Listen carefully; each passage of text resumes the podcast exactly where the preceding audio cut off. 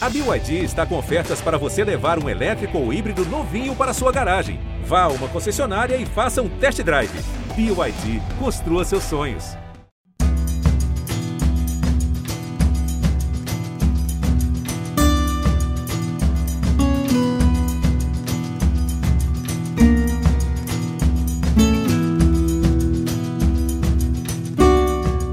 Chegando, estamos chegando com mais uma edição do Embolada, dessa vez para falar sobre um assunto pesado, um assunto difícil, um assunto complicado e um assunto que vem sendo inclusive recorrente na história do Embolada. É impressionante a quantidade de vezes em que a gente já parou né, para fazer uma edição falando sobre o Santa Cruz e basicamente os assuntos vão se entrelaçando. É, é, quase como se fosse uma série. Se você pegar o primeiro programa que a gente fez com essa linha né, de, de atuação, de analisar e pensar o momento do Santa, desde que a gente começou a fazer o Embolada, parece que eles foram feitos uma vez por semana. Parece que é uma, uma trilha que vai se encaixando, peças de quebra-cabeça que vão se encaixando porque os erros vão se repetindo, as pessoas às vezes até mudam, mas os, os erros vão se repetindo. E estamos nós aqui mais uma vez para falar sobre um momento delicado do Santa, repito, como tem sido recorrente. A gente está gravando um dia após a demissão do Felipe Conceição. Nesse momento são 2h54 da tarde, é, dia 11 de julho. Nesse momento não há oficialmente nenhum substituto para o Felipe Conceição, quando tiver possível que a gente volte a fazer uma nova edição para falar sobre esse assunto. Mas aqui a gente vai tentar entender o que é que levou à demissão do Felipe Conceição, falar sobre os bastidores dessa queda, falar sobre o que vem acontecendo nos bastidores do clube, falar sobre os erros dentro de campo cometidos pelo treinador, falar sobre as dificuldades que a equipe tem tido, falar também sobre os erros da diretoria. Esse deve ser o momento mais, o maior momento é, cronologicamente falando, né, eh, em termos de tempo do nosso programa, porque tem muita coisa para a gente abordar nesse assunto e também, evidentemente, vamos falar sobre futuro e as possibilidades, por exemplo, para substituir o técnico Felipe Conceição. Eu estou aqui com uma dupla de peso, com Daniel Gomes e Marjorie Correia. Os dois conhecem muito do Santa, dois grandes jornalistas que vivem, cobrem. Nosso Daniel Gomes cobriu o Santa Cruz por muitos e muitos anos, conhece muito bem o que se passa no Santa, e a Marjorie também, que tem sido um destaque nessa, nessa cobertura diária do Santa. Marjorie, tudo bem com você, mas não tão bem com o Santa, né? É isso? Oi, Cabral. Que prazer tarde. ter você aqui, viu? Novamente. De novo, é meu é, segundo embolado de segundo aqui com você. Tô muito feliz. Infelizmente, a circunstância não é positiva, né? É. Mas vamos tentar clarear os pensamentos dos tricolores aí com informações que talvez sejam até benéficas para eles, assim, ficarem por dentro do que está acontecendo. Daniel Gomes, será que algum dia a gente vai conseguir fazer um embolada do título do Santa, o embolada é do, da volta do Santa para a Série C, pelo menos, para a Série B? Será que a gente vai conseguir? Dá para visualizar esse cenário nesse momento, Daniel Gomes? Que prazer ter você aqui novamente. Fazia tempo, né, que você não vinha, né? Fazia tempo, fazia tempo. Rapaz, sua pergunta, eu não sei responder. Eu acho que vai demorar, viu, um pouco. Assim, hoje, dia 11, 11 de, julho, julho, eu diria que é bem complicado. E você falou que a gente vai falar sobre erros de diretoria, Felipe Conceição, porque saiu, os bastidores disso. Rapaz, a gente vai umas duas horas de programa hoje, né? Vamos embora. Horas, vamos, vamos nessa, embora. Tem muita coisa. Você sabe que eu não gosto de falar muito, não, né? Não, é, Mas se tiver um que fazer, eu, eu, posso fazer. Não, é, mas eu conto eu com você. Eu conto com você. Vamos embora, então. Vamos começar, então, do passado. Vamos começar aqui com a Marjorie, falando um pouco sobre esses bastidores da queda do Felipe Conceição. E aí, Marjorie, a gente pode falar também um pouco sobre o trabalho dele especificamente em termos de informações. Daqui a pouco a gente parte para análise também, as questões que a gente acha que ele acertou, as coisas que a gente acha que ele errou, mas especificamente sobre a questão de, de, de tentar trazer uma linha cronológica, né, desde a chegada dele, que foi muito tumultuada. A gente falou sobre isso aqui quando ele chegou, que foi uma rejeição impressionante né, em rede social e também fora da rede social, por conta do histórico dele nos últimos anos, a própria passagem dele no Náutico, que também traz muita informação para a torcida do Santa. Então vamos, vamos trazer um pouco disso, essa abordagem. Ele chega com imensa rejeição. Daqui a pouco começa a tirar alguns jogadores do elenco, como o G2 e tal. Como é que foi essa repercussão inicial do trabalho dele até chegar, digamos assim, na, na, na, na demissão dele depois da derrota contra o Campinense, Marjorie? Então, ele, ele, nunca teve vida fácil no Santa Cruz. Ele chegou num período complicado, porque Ranelli foi demitido faltando três jogos para encerrar a primeira fase do Pernambucano. Então, Agora ele é demitido faltando a... dois jogos para encerrar a primeira fase. A né? circunstância, né? então você percebe que o erro aí se repete. É? Mas a gente chegar nisso daqui a pouco. Ele já chega numa situação complicada e ele vem, é, ao longo do tempo, né, dos resultados, ele vem enfatizando isso. Quando eu cheguei aqui, estava assim, a gente conseguiu fazer tal coisa, tal coisa, tal coisa. Então, ele chega rejeitado e pressionado. Logo no começo da passagem dele, ele tem uma derrota para o Ibis, que aquilo ali ficou marcado na trajetória dele, assim. É, toda vez que um resultado ruim... Não só não... pela derrota, mas como foi a derrota, é, né? Porque foi um 3 a 1 assim, com muito apático. mérito, um pênalti não marcado no final, que poderia virar um 4 a 1 enfim. Exatamente, assim, um passeio que ninguém esperava. É. E era um jogo que o Santa Cruz, naquela época, tinha uma das chaves mais tranquilas para se classificar. Isso, isso. E aí acabou se complicando e deu no que deu. Uhum. Tá sem calendário. É, se não subir, tá sem que, calendário. Que pode, por exemplo, ter feito a diferença, porque o Santa teve que decidir a sua, sua permanência no estadual jogando fora de casa. Exatamente. Se de repente ele tivesse vencido, ele poderia ter jogado numa ruda contra a Petrolina e poderia ter conseguido pelo menos a vaga para a Série D no ano que vem. Exatamente. Né? Tava com tava com um cenário um pouco mais tranquilo, uhum. né? Pelo menos o calendário do ano que vem estava garantido. E aí, mas aí ele tem um, ele tem Santa Cruz inclusive depois que foi lá do Pernambucano, ele teve um hiato aí que foi um dos maiores assim dos últimos tempos, né? O tempo que ficou sem jogar então a torcida fez assim: bom, já que ele está no comando, vamos esperar para ver o que ele pode fazer.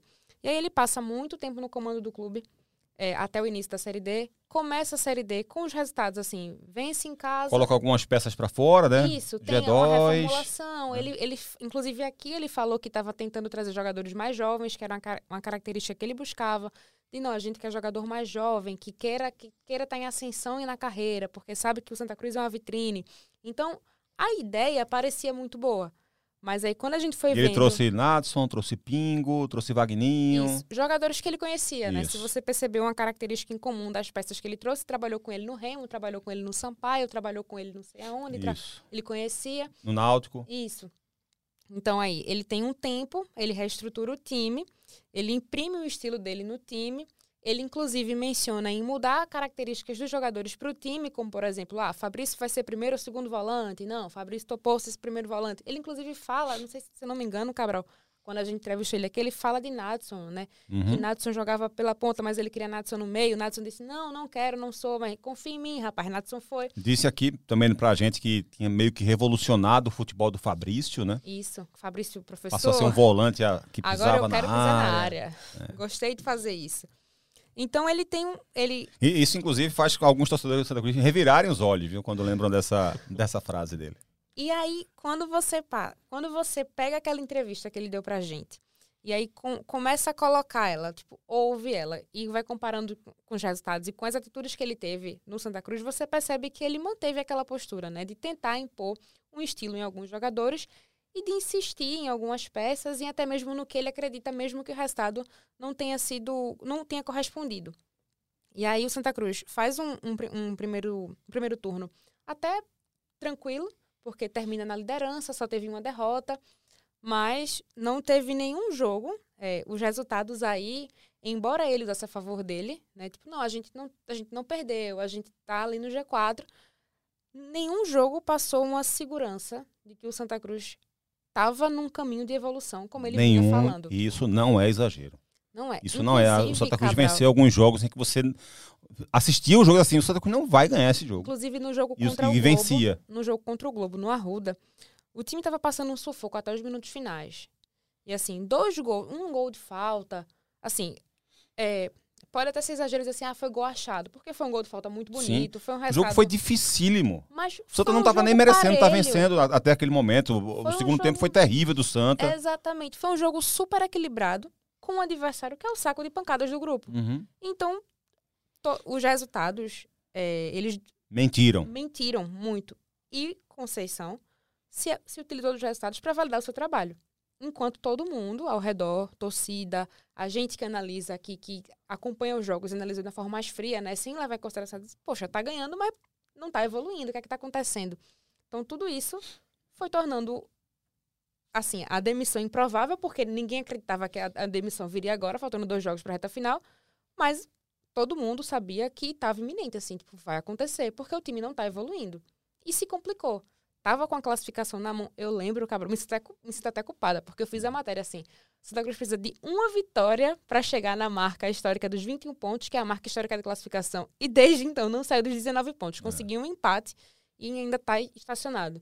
Então me sinto até culpada. Tenho, não, não, que eu tenho não se sinta nisso. assim, que não tem nada a ver com você. Pode ter certeza disso. Mas aí é isso. É, tinha uma classificação na mão, super encaminhada, fazendo até mapeamento para escolher adversário. Não, se a gente ficar em tal lugar, pegar tal grupo.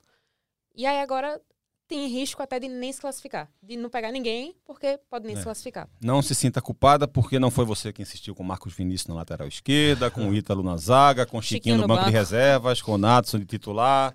Então não se sinta culpada por isso, viu, Major? Mas a gente vai chegar nesse ponto mais para frente, porque é, a, a caixa de ferramentas da crítica ao Felipe Conceição ela vai se abrir mas algo que eu falava na época do Ranielli que eu vou voltar a dizer aqui. A maior caixa de ferramenta de críticas não é a Felipe Conceição, não é a Ranielli, não é a Leston, não é a, a, a, a Marcelo Martelotti. Não são essas pessoas que merecem ouvir a maior parte das críticas. Tá? A maior parte das críticas precisa ser direcionada para Antônio Luiz Neto, para Joaquim Bezerra, para os dirigentes que lá estão, Sandro Barbosa, é... Gilberto, é...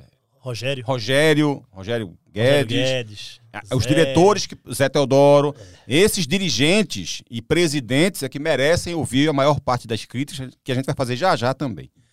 Daniel Gomes, ainda nessa questão das informações é, de bastidores do, do Felipe, da saída do Felipe Conceição, para você, o que é que pode ter pesado mais? Foram esses últimos resultados, essa questão que a Marjorie trouxe da, do, do rendimento da equipe que estava ruim, é, alguma questão de relacionamento dele com atletas, de relacionamento dele com, dele com diretoria, o que é que pode ter pesado mais e, e, e vamos, vamos não, não só o principal ponto, mas vamos colocar todos aqueles, porque não, não é só um aspecto sim, sim. que faz ninguém ser demitido de um clube de futebol, né? É, algumas dessas questões aí, tá, Cabral? Alguns desses pontos que você levantou aí foram essenciais para a saída dele. É...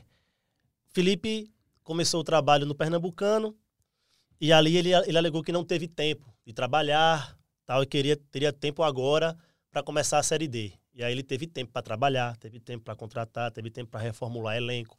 Saíram jogadores, chegaram jogadores. E nesse período, um tempo amplo, inclusive, né? é. né? Porque o Santa foi Isso. dos grandes o primeiro a sair do campeonato Isso. e dos grandes foi o último a estrear na Série A. Né? fez um levantamento que esse tempo do começo foi o maior dos últimos anos, assim, esse intervalo de estadual e brasileiro foi o maior uhum. dos últimos anos. Então, tempo para é, trabalhar, para é conhecer isso. o time e entrosar, ele teve. E é o que eu vou falar a partir de agora é informação, tá? De bastidores, conversando com jogadores, conversando com pessoas que frequentam o vestiário, gente que está lá no clube no dia a dia, que, que contribui de alguma forma lá para Santa Cruz. Nesse período, foi muito bom lá para o Felipe. Tá? Eu, os jogadores compraram muito a ideia dele. Ele realmente conseguiu convencer os caras de que queria fazer algo diferente. Tinha jogador que via uma diferença muito grande de postura com o elenco dele para o Ranielli, que a saída de algumas peças do Pernambucano para cá tinham ajudado a oxigenar o ambiente. Então, até ali tudo bem. Até ali tudo bem. Santa Cruz estreou, começou a, a ganhar começou a jogar bem na série jogar bem não, a conseguir, a, a conseguir bons resultados, né, na, na série D. E aí o time começa a oscilar, a torcida começa a cobrar e como é que o clube vê isso internamente. É, quem trouxe o Felipe foi o Sandro Barbosa, que hoje é o homem forte do futebol do Santa Cruz. Tem umas pessoas lá ajudando, obviamente. Rogério Guedes, que até foi dado como carta fora lá do Santa Cruz, também fez parte dessa reformulação uma, uma peça de diretoria teria saído. Rogério nunca saiu do dia a dia do clube, ele está lá ainda participando. Ainda está lá. Ainda está lá. Não da mesma forma que era antes, mas ele tem um papel importante ainda em algumas questões. É, Jomar Rocha foi uma figura que chegou recentemente. Tá, recentemente né? já é uma figura bem conhecida no clube, Sim. mas que agora está de maneira mais efetiva. Jomar, para o futebol, na minha avaliação, talvez tenha sido a única notícia boa uhum. ultimamente no Santa. Mas e não a... sei se ele sozinho também é... vai, vai, vai conseguir mudar muita coisa, não. Quando começaram a vir as cobranças, é, o Sandro Barbosa, que era o principal, que era o principal até ontem, era o cara que segurava mesmo a barra do, do Felipe, é, se escorava muito nos resultados. Quando tinha as reuniões internas lá, o Sandro dizia, não, gente, mas a gente tá conseguindo o objetivo, pô. Estamos passando aqui no G4. A gente tá em primeiro, a gente Sandro, tá em segundo. O Sandro se fixou na questão dos resultados, né? Isso. O Sandro, lembrando, o Sandro, que algum tempo atrás é, criticou a análise de desempenho no futebol. No futebol atual. A gente está em Isso. 2023 e em 2023 o Sandro criticou a supervalorização, alguma coisa desse tipo, da análise de desempenho no futebol, que acabou supervalorizando os resultados porque fechou os olhos para o desempenho da equipe. Isso. Vamos lá. Falando questão de diretoria. E aí aconteceu isso. Sandro sempre defendendo, não, porque estamos conseguindo resultado. De, alguma maneira, ele tinha um ponto de vista ali, ele tinha uma base para poder sustentar a argumentação dele, certo? Tipo, como é que a gente vai demitir o cara que é segundo lugar? Exatamente. Vai demitir o cara que é líder, vai pois demitir é. o cara que é terceiro lugar, e porque sempre... foi ali onde o que estava tava, é, é, oscilando, né? Isso. E sempre se viu no Arruda o Felipe como um cara de mercado de Série B que está na Série D. Então, pô, tá Pô, tem um mercado até Tá fazendo um favor pro Santos. É isso. Mais ou é menos Inclusive, isso. os jogadores que ele, que ele trazia sempre dizia assim: ah, por que que fulano tá abrindo mão de jogar a Série B pra vir jogar aqui? Ele sempre atribuía a ele o poder de negociação com o jogador, uhum. né? É isso. E aí, é... chegou no ponto que o Santa Cruz precisava ganhar do Nacional em casa, não ganha, derrapa, de possível líder, que ele podia ser se ganhasse aquele jogo. Termina em quarto colocado, entra nessa rodada agora fora do G4. Então, o que se teve naquele momento ali? As duas coisas agora estavam alinhadas. Sandro tinha perdido o poder dele de, de argumentar a favor dos resultados. De argumentação. E ele não tinha mais por quê? Porque o time não estava mais dando um resultado, não estava mais é, correspondendo como um dia na cabeça do Sandro tinha correspondido. E aí existe uma conversa tá? antes do jogo contra o Campinense. Isso significa então que alguns dirigentes do Santa já, já queriam, ter demitido já queriam antes. tirar o Felipe Conceição antes. Eu tá. falo com total convicção. E aí, mas o Sandro tinha uma, tem uma voz muito forte dentro do clube. Inclusive, uhum. ontem, é, o jogo estava rolando ainda, eu recebi ligações de pessoas que estão lá no dia do clube, que me disseram que o Sandro tem uma voz até mais forte do que a do presidente Antônio Luiz Neto, em relação a futebol. A futebol. Em relação a futebol. O Antônio, em alguns, em alguns momentos, já, já quis tirar o Felipe. Mas o Sandro, como vinha bancando, e o, e o Antônio meio que. Não, o Sandro é o responsável pelo futebol, ele tem autonomia lá, eu vou escutar o cara. Houve uma conversa antes do jogo contra o Campinense, que aí foi dito assim: Sandro, ó, estamos agora, faltando três jogos para terminar a primeira fase. A gente pode ficar fora, pô. A gente pode ficar fora. Não, vamos esperar contra o Campinense. Vamos ver como é vai ser contra o Campinense. E aí foi o que se viu, né? Cruz, meio que pediu um prazo, né? Meio que pediu um prazo, e aí o que se viu foi um festival de coisas que deram errado. Foi falha de zagueiro no começo do jogo, é um lateral que se machuca com sete minutos de jogo, tem que sair. É, no segundo tempo, com um minuto, um cara vai lá, faz um pênalti. E olha que o zagueiro que fez aquilo era o melhor dos dois. É isso. É isso. era o melhor dos dois. É isso. E aí, você vê tudo ruim muito rápido. Então, a decisão de se tirar Felipe, porque assim, é, eu tava numa ligação telefônica, inclusive, antes o jogo tava acontecendo ainda, tava 40 e tantos minutos já, já tinha gente falando comigo sobre a situação e me disseram assim: olha, Felipe sai hoje. Felipe vai sair hoje. Pode até dizer que ele vai entregar o cargo, que vai ser em comum acordo, que vai ser. O, a verdade é, hoje, o cara que segura ele lá dentro não consegue mais segurar. E aí, fim da linha. Fim da uhum. linha. O que acontece depois do jogo? O Zé vai dar uma entrevista e o Zé comunica que o Felipe Conceição tá, tá fora. fora. Então, essa é, é o que aconteceu em questão de diretoria. O Zé que de... provavelmente também já queria ter demitido ele antes também. Mas o já Sandro queria. sozinho teve mais força do que Antônio Neto, do que Zé Teodoro. O Zé, é até que... um cara, o Zé é até um cara mais político, Cabral, lá uhum. no dia a dia, sabe? É um cara que escuta o Sandro, um cara que escuta todo mundo, é um cara que. Não deve ter forçado, então, Isso. alguma coisa Mas o tipo. desejo dele não foi ontem. Ah, tá. vamos tirar o Felipe Conceição. Não, não era esse. Ele já queria um pouco antes. Beleza, essa é a questão de diretoria. E aí, enfim, vão existir agora, estão existindo agora os dobramentos, né? Quem é que vem, como é que o Felipe sai, tudo mais. Elenco. Elenco também mudou bastante com o Felipe, tá? Eu falei há pouco tempo aqui que nessa parte de intertemporada o pessoal comprou, o pessoal a, comprou ideia. a ideia, escutei alguns jogadores, Os caras disseram, não, pô, tá tranquilo, ele fez uma limpa boa, acho que agora tem um elenco mais comprometido. Seja, os caras então deviam estar felizes porque tiraram alguns desafetos deles Isso. próprios que estavam no elenco. Isso. Provavelmente foi e isso. E assim, ninguém vai ser inocente de pensar que no elenco de 30 cabeças, de 30 e não sei quantas cabeças ali, todo mundo vai estar sempre não. em harmonia, não. os jogadores todos são, são muito unidos e que o, o, treinador sempre vai ter um treinador que vai ser unanimidade. Isso não existe. É. A, a, grande questão é quando passa a interferir diretamente no Exatamente. desempenho da equipe, Exatamente. quando atrapalha em outros aspectos. Sempre vai ter, ter um... discussão. É, eu lembro de uma, de uma, entrevista do Rogério Ceni quando ele estava é, já tinha encerrado a carreira fazia pouco tempo, ele dizia: já joguei com vários desafetos pessoais meu, vários, mas eu valorizava quando esse desafeto pessoal meu saía lá do meio campo e vinha trocar tapa com um centroavante aqui perto de mim, porque o centroavante tava querendo, tava querendo me fazer falta em mim, tava querendo me empurrar, tava uhum. querendo me segurar na área, e ele saía de onde tava e vinha pra cá peitar o centroavante do outro time. Isso para mim é esporte, isso para mim é, é, sentimento de equipe. Isso. Porque quando acabava o jogo, eu nem olhava pra cara dele, nem ele pra minha. Mas dentro de campo, eu defendia o dele e ele defendia o meu. É independente de qualquer coisa. Então, é, esse é o aspecto que a gente precisa abordar. Porque ninguém precisa ser amigo de ninguém. Exatamente. 30 pessoas, não vai todo mundo jantar junto, não vai Exatamente. todo mundo almoçar junto, não vai ter. É, a, a, esposa de fulano não vai ser amiga da, da, esposa de todo mundo. Não vai ser. Não é assim que funciona. Mas quando isso passa a interferir e quando o centroavante para de vir do meio-campo, brigar com o centroavante do time por causa do goleiro, isso interfere na, no aspecto de, de coletividade da equipe. Exatamente. E aí o que aconteceu? É... Sempre vai ter um insatisfeito, né? É o cara que não tá jogando, é o cara que foi escanteado, é o cara que antes era titular e agora não é mais. Então esses caras vão sentir primeiro. Uhum. Podem ficar de birra. A maior de... parte das pessoas, jogadores são reservas ou que não, não concentram, não, não vão gostar do trabalho do tanto, treinador, pô. Tanto é que quando vem um novo treinador, a gente sempre fala, não, a chance de quem tava é, fora é, brigar por... Sempre é mesmo E quem tá discurso. tá jogando tem que continuar mostrando Exatamente. pra poder... É. Aconteceu com o elenco. Começa a Série D, Felipe Conceição traz os caras que, que ele queria trazer. Todos, como Marjorie falou, trabalharam com ele em algum lugar. Ele no Embolada falou também com a gente aqui sobre isso. Isso. Ah, porque o cara já conhece meu modo de trabalhar. Ah, porque fulano já sabe como é que eu trabalho. Sei o que, então traz esses caras assim, assim, assim, assim, assim, assim. E Mas a lua de mel não As primeiras queixas tanto. do vestiário são... Pô, são os dele. São os caras dele. São os que estão tendo mais espaço Mais espaço. Quando você vê...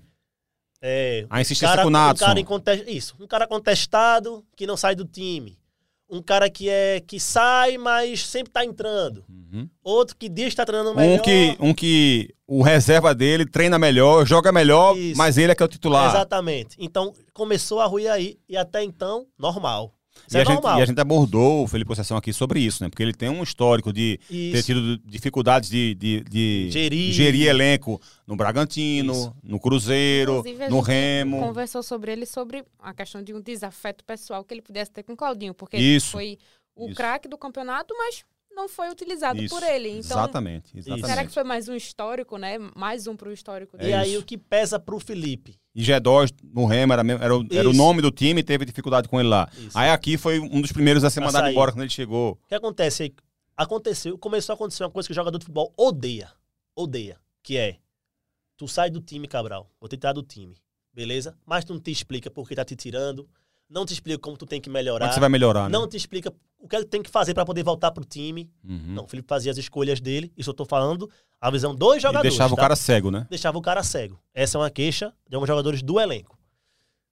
E o Felipe sempre foi um cara que até falou muito aqui. Cara que cobra, cara que tá em cima, cara que dá parte física, um cara muito preocupado para defender o Nadson como titular. Que não, porque Nadson corre 10, 11 quilômetros tal. Para ele, intensidade era tudo. E realmente no começo ele viu um time muito intenso um time que tinha suas falhas, mas é um time que corria muito. Até acho, agora eu, Daniel falando, até acho que corria errado várias vezes. Que eu já vi o Santa Cruz, começo de vários jogos no segundo tempo, jogadores caindo com cãibra. Uhum. Jogadores, então acho que a galera sentia muito também a parte física. E joga uma vez por semana, né? Exatamente. E com viagens curtas só por. Uhum. É só pela região, né? Mas tudo bem. Falando sobre os jogadores também de novo agora. E aí o que aconteceu? Nessa parada de co cobrar muito, de estar em cima demais cobrando muito, ele errou muito a mão.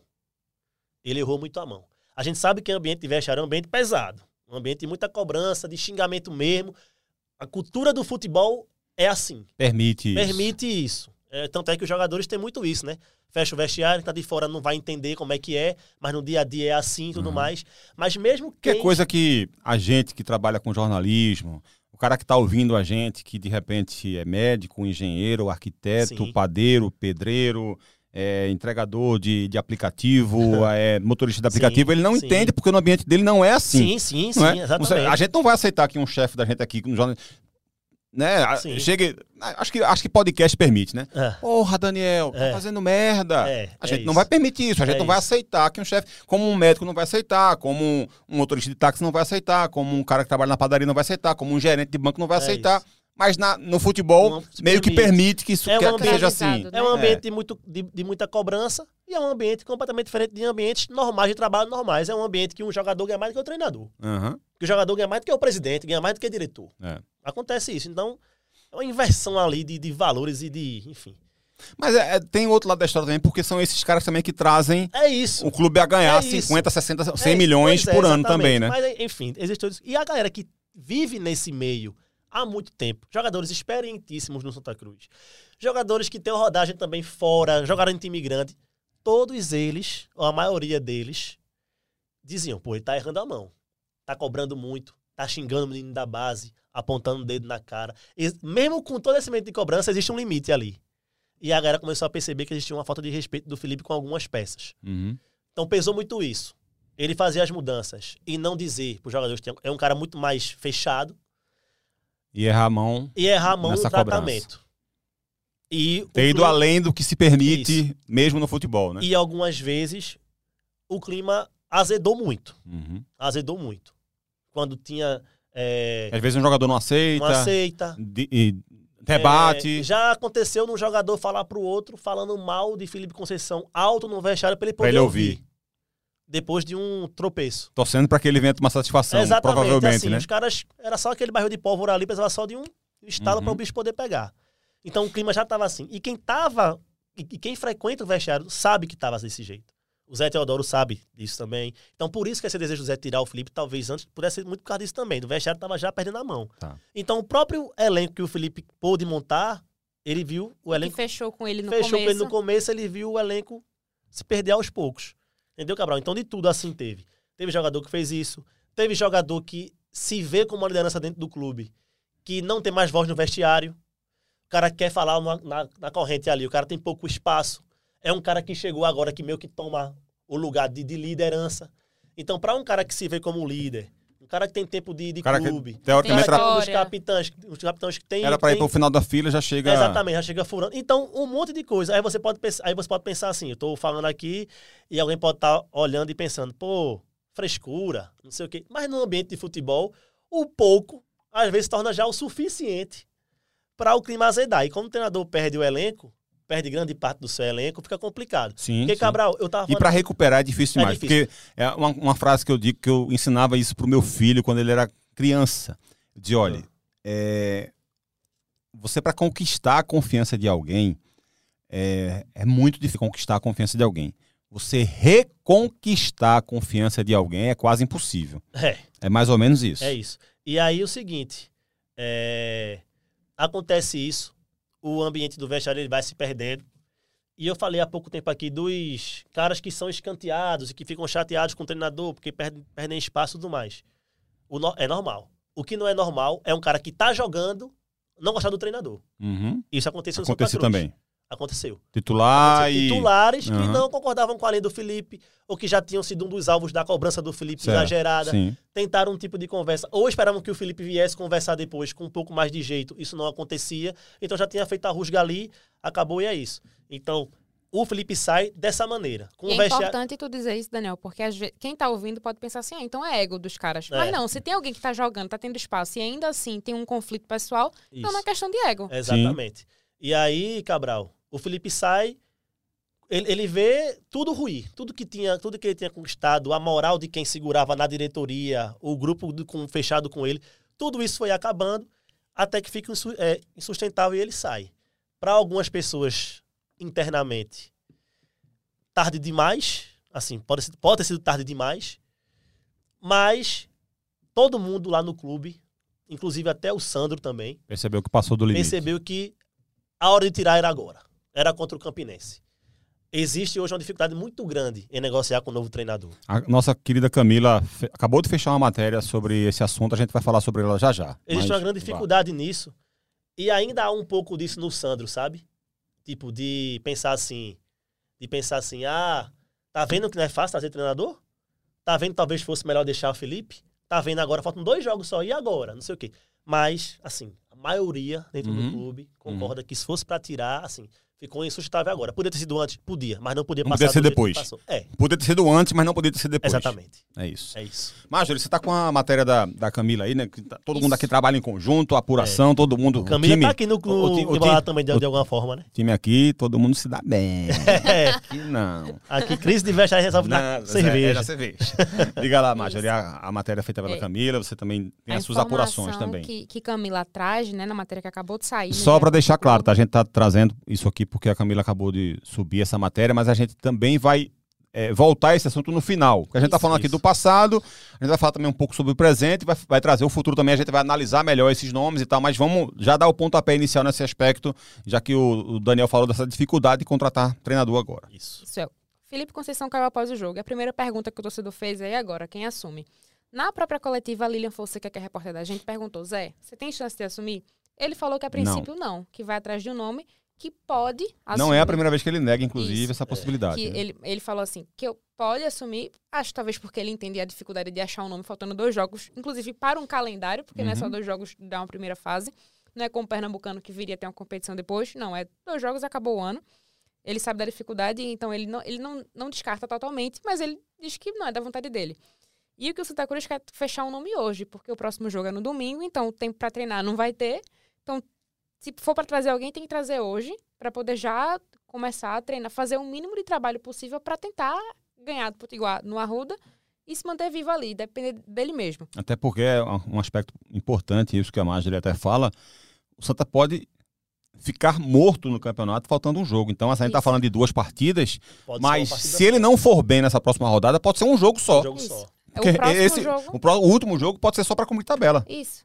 E assim, vai ser Se muito... por acaso ele perdeu o jogo, né? Esse próximo jogo que o Santa Cruz vai fazer é justamente com o único adversário que derrotou Felipe Conceição no primeiro turno. Uhum. Potiguar foi o único time que derrotou Santa Cruz no primeiro turno. E é interessante analisar que o Santa Cruz só fez dois jogos assim com resultados diferentes, foram duas vitórias contra o Globo, porque contra os outros times foi meio que devolvendo o resultado. Uhum. Ganhou em casa, perdeu em casa, empatou em casa, empatou fora. Uhum. Então, é um chumbo trocado não doeu pro Santa Cruz. E aí para trazer um, nome, um novo nome não é fácil mas está ouvindo nomes que já passaram pelo, pelo clube, né? E aí, é, Zé Teodoro já não vem, ele já fala disso. Aí ela fala que o dos nomes é Nilson, ex-central, é, Roberto Fonseca, ex-pai Sandu, são os nomes que estão na mesa. Só que aí tem nomes que a torcida levanta e ela, e ela fala que, segundo a apuração dela, é, não houve procura do Santa Cruz por esses nomes, que é Wagner Lopes e Francisco Diá. É, ela fala, na apuração dela também, houve uma sondagem por Martelotti, Martelotti que está muito bem no retrô, dificilmente largaria o retrô com um projeto bem consolidado, já encaminhado. Invicto ainda, né, o retrô, né? Invicto. Para vir para o Santa Cruz. Então, esses são os nomes que estão sendo discutidos por enquanto, assim, nomes que estão livres no mercado, mas que não foram procurados, e nomes que já foram do Santa Cruz e que estão sendo ventilados novamente para ver o que acontece. Talvez por já ter uma relação com o clube seja mais fácil de, ó, oh, vem, vem para cá, vem trazer, mas essa situação de momento, assim. O que se sabe é que o Santa Cruz quer trazer o nome ainda hoje, certo. pela pressa que se tem uhum. para o resto da competição. O Cabral, e tem um pouco hum. mais de bastidores em relação a isso, porque o Santa Cruz começou já a procurar esse nome já ontem à noite, no caso depois da derrota para o Campinense, já começaram as primeiras ligações, certo? E qual é a dificuldade? É justamente essa que o Marjorie falou. O que o Santa Cruz tem, tem para oferecer, contratualmente falando, são mais dois jogos, é. certo? Então ele tem que achar um Não nome. Não tem como que, garantir mais do que isso. Tem né? que achar um nome que queira vir para dois jogos que é o garantido. E o próprio, garantido, o próprio aspas, Santa não vai querer fazer um contrato maior, porque Exatamente. o Santa sabe que pode ter que pagar o jogador, ao treinador sem, sem ele trabalhar. Os primeiros contatos feitos pelo Santa Cruz eram, foram justamente assim. Ó, a situação é essa. O cara tem que estar desempregado para começar essa conversa, né? É. Ou tá querendo muito tá vir pro Santa Cruz. Tá, é, é. Tanto é que um dos primeiros nomes que o Santa Cruz ventilou tá empregado. Tá na Série C. É, a Mágica acabou de falar do Marcelo Martelotti, né? Que é. tá empregado, tá nome, bem, só ainda teve a, a coragem o, de ir lá. O nome do Emerson Maria, por exemplo. Que é um cara que tá no Aparecidense. Tá, conquistou agora recentemente duas vitórias seguidas já no Aparecidense. Tá bem lá na Série C. Santa Cruz, ele tem uma relação com o Zé, ele conhece algumas pessoas do clube. Foi um nome ventilado. Entendeu? E tá meio que em casa, né? Que ele conhece bem pois demais é. a, o estado, né? Pois ele vive, é. trabalhou demais ali lá em Goiás já. Mas o que se tem internamente, ó, a gente tem que falar para os caras qual é a situação, explicar que nossa, a nossa, nosso contrato é para dois jogos, podendo ser renovado por se for avançar para o mata-mata, o cara vai ganhar uma grana. O que o Cruz tem para atrair o cara é: te pago uma, uma premiação aí de X se você conseguir avançar para a próxima fase. Então, o que se tem de base contratual hoje, o Santa Cruz, para oferecer para um treinador é isso. São dois jogos, entre aspas, porque pode ser um jogo só. Né? O cara pode fazer um jogo só e no outro jogo já. Ah, tava conversando com o Daniel antes de da gente entrar no ar, tava, é. meio que brinquei com o Daniel. É, o cara pode, de repente, ser contratado hoje é terça-feira. Hoje é terça. Aí vamos imaginar que ele fecha na quarta, chega aqui na quinta ou na sexta e diz assim: não, não vou pro campo, não, porque. ou porque não foi regularizado, porque ou porque ele achou que não. Ele tem que exatamente, estar no treinar. Exatamente. É. Tá ou é, porque não, não consegui treinar, eu vou assistir o jogo da cabine de imprensa, da, do camarote. Aí o time perde, tá eliminado e ele vai embora na segunda-feira. O que ele faz? Exatamente. Só Exatamente. pode passar por isso. Exatamente. É por isso que se discute também internamente, e assim, é, não está totalmente descartado que eu não sei o Zé, porque o Zé realmente é um cara que não quer essa, esse carro de treinador de novo. O Antônio Luiz Neto, presidente, quer muito o Zé. Quer muito. Já quis muito também antes. Zé também negou já antes. Negou de novo agora, manteve a linha. Mas não é descartada a chance de do Rômulo, que é hoje auxiliar técnico da casa, pegar essa missão aí para ele. Porque pode uhum. ser, Cabral, pode ser mesmo que é porque, veja, não feche com treinador nenhum. Santa, hoje o Santa Cruz quer contratar alguém para dois jogos se o Santa se classifica daqui a dois jogos e não contratou ninguém, se ele quiser ir atrás do mercado, ele vai de novo tentar contratar um treinador para dois jogos. É, porque é mata-mata. É ele pode passar ou não. Então, Exatamente. Então, teoricamente, são pra, pode ser para dois jogos Exatamente. de novo só. Esse pacote aí que vai ser feito, caso um cara aceite, venha, esse pacote, o Santa Cruz vai abrir para um prazo como se fossem uns seis jogos, tá? Uhum. Como o Santa Cruz vai levar em consideração, também até porque pode, sei lá, pode perder o cara também. Sim. Pode passar de mata-mata, passar bem, o cara receber uma sondagem. Então, tem que estar, de alguma maneira, é, coberto ali. Então, o pacote que vai ser feito pela essa renovação é um pacote data de mais de seis jogos aí. Então, Acho que oito, né? Porque são três mata-matas depois, é, né? Pra subir, são, né? É, porque assim, são dois da primeira fase e aí mais seis do mata-mata, né? É. Que seriam três mata-matas, que é pra subir seria esse pacote. Isso. Então, depois o que tem depois é só jogo de festivo só. É, e aí essa coisa não vê mais chance, não vê mais, enfim, riscos em perder. A TACO já teria conseguido esse objetivo que era subir de divisão. Então, o que for para frente aí também já faz, agora é só festa. Mas o que tem de, de ideia contratual, de que já foi conversado ontem à noite, hoje de manhã teve uma reunião, hoje, nesse momento, três e meia da tarde, tá rolando uma reunião agora, na diretoria da Cruz lá. Tá o Sandro, tá o Zé, tá todo mundo lá, tá, tá atrás de um treinador, especulando nomes, ligando, ventilando e tal. E, Cabral, aconteceu uma coisa curiosa nessa, nessa, nessa busca por um novo treinador. Ah.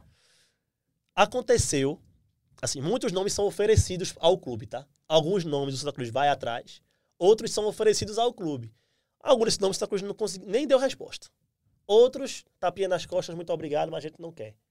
Aconteceu de um treinador, claro que eu não vou dizer o nome aqui, até porque eu não vou expor o, o empresário. O cara soube que o Santa Cruz perdeu o treinador, automaticamente o cara ofereceu já o dele. Toma.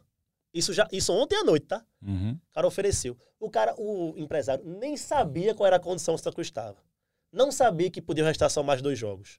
O cara ofereceu, ó. Simplesmente viu uma vaga aqui, no Santa, um clube grande Santa, e tal. Série D e tal. Ofereceu automaticamente. Recebeu de volta a, mensagem falando assim. Ele topa por dois jogos? A gente pode conversar, mas assim, ó. Faltam dois jogos. Situação é essa, essa e essa. O empresário fez. Obrigado, não quero mais não cara nem sabia. É. O cara não sabia qual era a situação do Santa Cruz. O cara ofereceu, o cara ofereceu no automático. Uhum. Então aconteceu isso também, entendeu, Cabral? Porque a situação é difícil, o Santa Cruz corre contra o tempo. O tempo é curto. Tem que chegar logo no nome, um nome que agrade ali algumas pessoas na, na, na diretoria, jogadores. A essa altura, quem vier, uhum. pô, vamos, vamos, pro, vamos pro choque. Mas existe esses entraves, assim, que são complicados.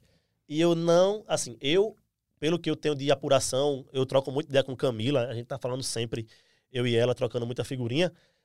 Eu acho muito difícil a Cruz não ter um treinador domingo. Eu acho muito difícil que não tenha um novo treinador. Acho que daqui para quinta-feira, eu acho que esse nome fecha. Sabe? Acho que o cara pode chegar aqui no Arruda, dar um treino, ou dar nenhum treino, ser mais na base do psicológico e vamos lá, tudo mais. Eu, é o que eu acho que vai acontecer. Mas domingo tem alguém. Tem alguém, mas tem aquela chance pequenininha de ser, de ser o Rômulo esse cara. Porque é o Rômulo que vai estar tá dando os, os, treinos até o cara chegar. Uhum. É isso. Bom, então vamos agora passar, a gente vai voltar a essa questão aí da, dos nomes futuros, até para a gente fazer uma análise também sobre essa, esses nomes que estão sendo especulados, mas vamos falar sobre os erros do Felipe Conceição, para já já a gente abordar também os erros da direção do Santa.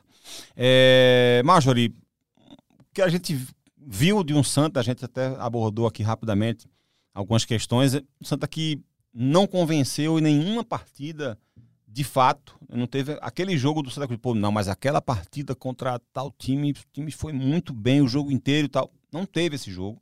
Nem mesmo quando conseguiu vencer com um placar mais elástico, como você bem citou, aquele 3 a 0 é... O Santa Cruz é um, um time que não conseguia controlar jogo nenhum, porque eu acho que o torcedor do Santa ficava apreensivo em qualquer momento do jogo. O jogo estava 1 a 0 e você viu o Santa Cruz trocando ataques com, com, com, com, o time. Você não viu o Santa Cruz em momento nenhum parar, trocar passes, sabe? Ganhar tempo. Você não via controle de jogo nenhum do Santa. Era sempre um jogo perigoso. Sempre jogo perigoso. Esse jogo 3 a 0 era um jogo extremamente perigoso até o time conseguir fazer o segundo. Perigoso e assustador, porque Isso. se esperava um jogo super tranquilo. e ele não vinha, né? E ele não veio, não, não aconteceu. Isso, isso. Terminou o primeiro tempo, o time assim, algumas peças individuais sendo vaiadas assim, a torcida se dividindo na arquibancada, tipo, devo vaiar ou devo aplaudir uhum, para incentivar? Uhum. Aí começa o segundo tempo, o jogo continua truncado. É. E o torcedor fica, como é que a gente tá fazendo? Como é que a gente é líder e tá fazendo um jogo equilibrado, equilibradíssimo contra o Lanterna é, da Chave, que é, todo mundo ganha. É. Então, assim, não, não, fazia nenhum sentido, sabe? O Globo, inclusive, pra mim, já tinha feito por onde merecer ter empatado o jogo quando, tava, quando o Santa Cruz fez o segundo gol. Teve chance. Teve, teve. Então, assim, o Santa não conseguia ter controle de jogo, o Santa não conseguia matar jogo, o Santa não conseguia, sabe assim, ele, o jogo, o Santa era passageiro de todas as partidas.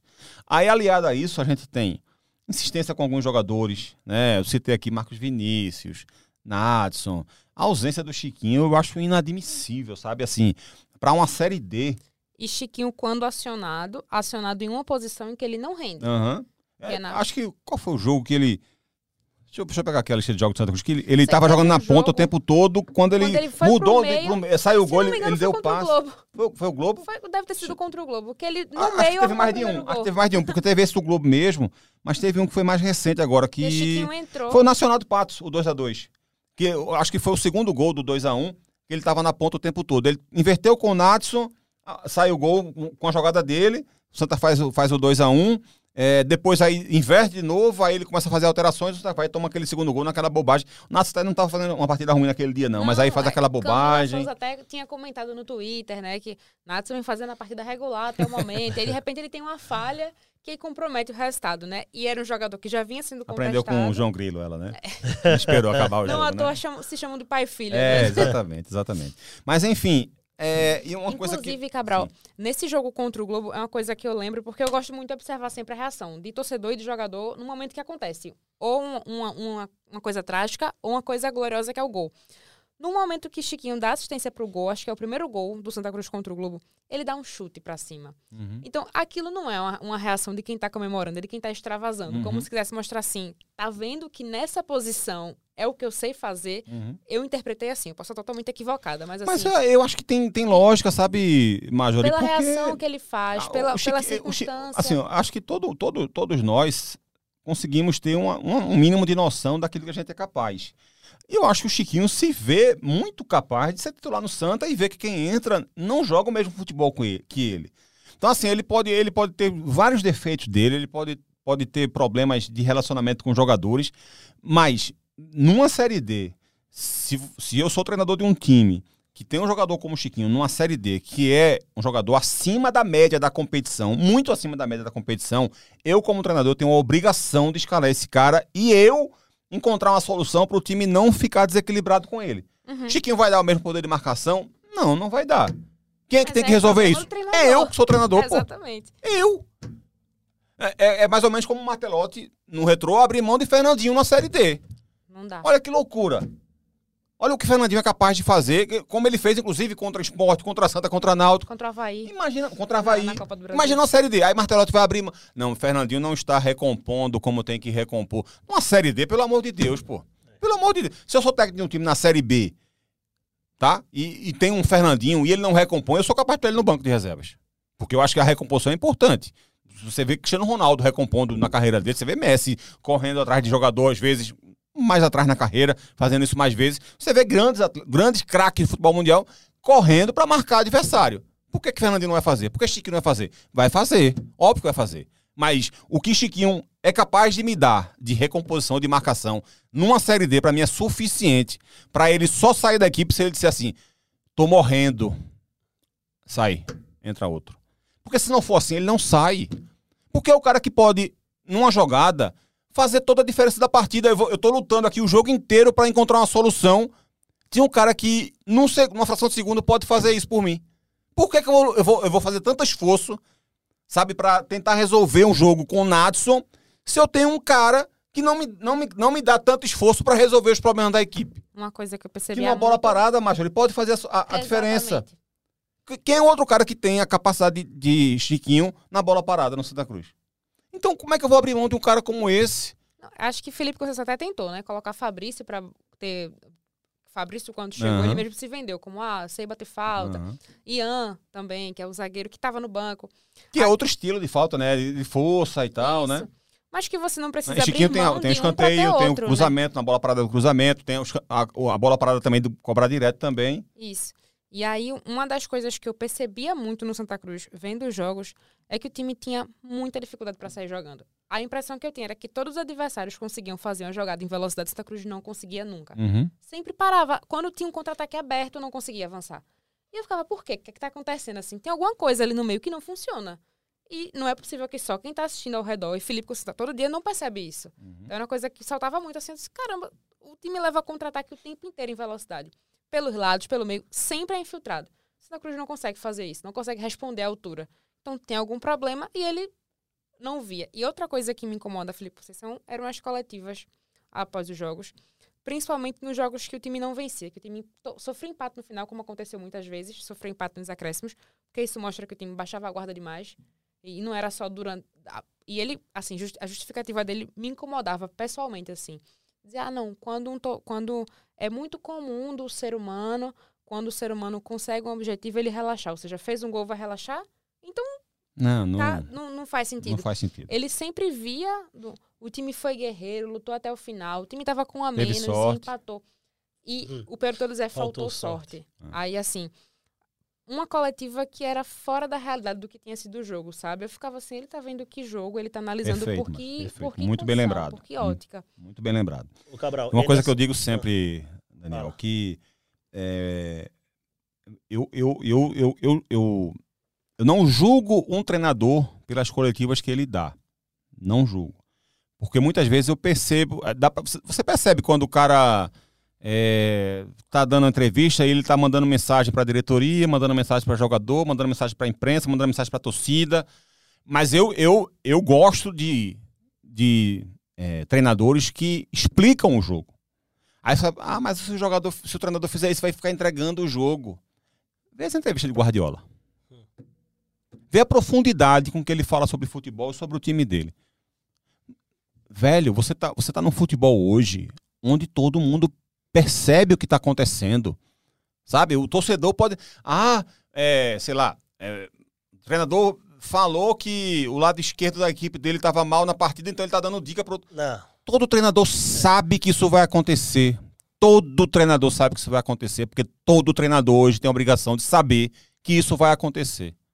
Sabe, às vezes é, eu até acho engraçado, porque tem torcedor que manda mensagem, é, às vezes me criticando, porque eu tô elogiando muito um jogador, e aí vai chamar a atenção de outra equipe, como se eu fosse o único cara que estivesse vendo futebol no mundo. Exatamente. No mundo. Aconteceu isso com o Wagner Leonardo, quando ele estava aqui sim, no Náutico. Sim, sim, é, acho, acho, que tem gente que acha que o Santos. Quando alguém diz assim, ó, oh, vamos trazer Wagner Leonardo, porque o comentarista lá falou que ele tá jogando bem. Aí o, cara, aí o cara do Santos assim: quem é Wagner Leonardo? Não, porque ele joga aqui, ah, ele é daqui, aí então traz. É óbvio que o Santos estava olhando, que tava. Vê o que aconteceu com o Lucas Perto no Náutico. O São Paulo não quis, o Botafogo comprou. Como é que o Botafogo sabia que o Lucas Perto estava bem no Náutico? Foi só porque a gente elogiou, foi? É. E o São Paulo não sabia. Não, o São Paulo escolheu não querer. Foi um erro de estratégia do São Paulo, que perdeu o Matheus Cunha, perdeu o Lucas Pérez. Problema de São Paulo. Problema de São Paulo. O Botafogo estava vendo o jogo do Náutico, foi lá e contratou o Lucas Pérez. Então, o futebol é assim. E na hora, e eu, e eu me sinto um tanto quanto incomodado quando eu vejo esse tipo de entrevista que a Marjorie citou aqui. Que é um treinador que eu não sei se ele está tentando despistar, eu não sei se ele está tentando poupar os atletas, é. ou não sei se ele não consegue ler o jogo. Eu, eu, eu posso ter, no mínimo, essa dúvida. Uhum. Eu posso. Ele está me dando o direito de ter essa dúvida. Uhum. Ele está poupando o atleta dele, ele está é, só tentando ali é, passar panos quentes no, no, futebol do time dele, ou ele enxergou esse jogo mesmo? Muitas Porque se ele vezes, enxergou esse jogo mesmo, pelo amor de Deus, pô. Muitas vezes carecia de uma explicação de o que é, que é não funcionou. Porque ele insistia nas peças, insistia na estratégia dele. Então cabia ele explicar, ó, tentei fazer isso, não deu certo ou porque o adversário nos surpreendeu, qualquer justificativa Sim. que tivesse minimamente condizente com o que foi a partida, mas não. Era sempre o time foi guerreiro, lutou até o final, e não era o que a gente pois via. É. Era um time que pois baixava é. a guarda muito fácil. Era um time que tomava um gol e você vê na rede social torcida, meu Deus, não recua, não recua, não recua. Uhum. Tem alguma coisa errada. Esse, inclusive, é um, um tipo de linguajar que, assim, eu sou um dos caras que tento, sabe, é, incutir na cabeça do torcedor que não é mais assim futebol. Porque muita gente fala sobre isso, né? O time não é aguerrido. O time, quando o time tá vencendo, ó, esse time joga com amor à camisa. Quando o time tá perdendo, esses caras não estão nem aí pro clube. Não é assim que funciona futebol. Não é tão simples assim explicar futebol. Né? É, se fosse tão simples assim, qualquer um poderia ser técnico de futebol, por exemplo. O time tá jogando mal, ah, pô, vamos correr, sabe? Vamos se doar, porque vai melhorar. Qualquer um poderia fazer isso. Qualquer um poderia fazer isso. Para que estudar? Para que entender de transição ofensiva, de transição defensiva? Para que entender de amplitude, de profundidade, de gatilhos de pressão? Para que entender disso? Para que estudar isso? Não tinha por que estudar isso. Você ia ali e fazia, qualquer um fazia, ia lá e fazia um trabalho para ganhar 50 mil, 100 mil, 200 mil. Quem é que não quer isso?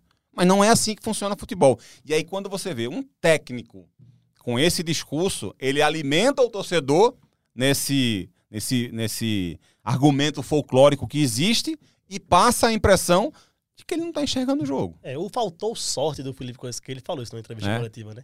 Faltou sorte, faltou sorte, pô. O cara, tá, o cara tem uma comissão técnica, o cara tem análise de desempenho, o cara tem gente que estuda, é. o cara tem uma semana de treino, o cara tem é, tudo.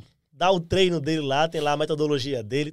O cara dizer depois que faltou sorte no jogo. Não, faltou muito mais do que sorte, né? É. Ô, Cabral, e em relação ao Chiquinho, é uma questão que você estava falando há pouco tempo aí, é bom que se diga o seguinte: o fato dele não usar o Chiquinho dessa pô, dessa insistência dele em não colocar o Chiquinho para jogar, eu não tô falando nem como ah, um meia, um, não colocar o Chiquinho para jogar.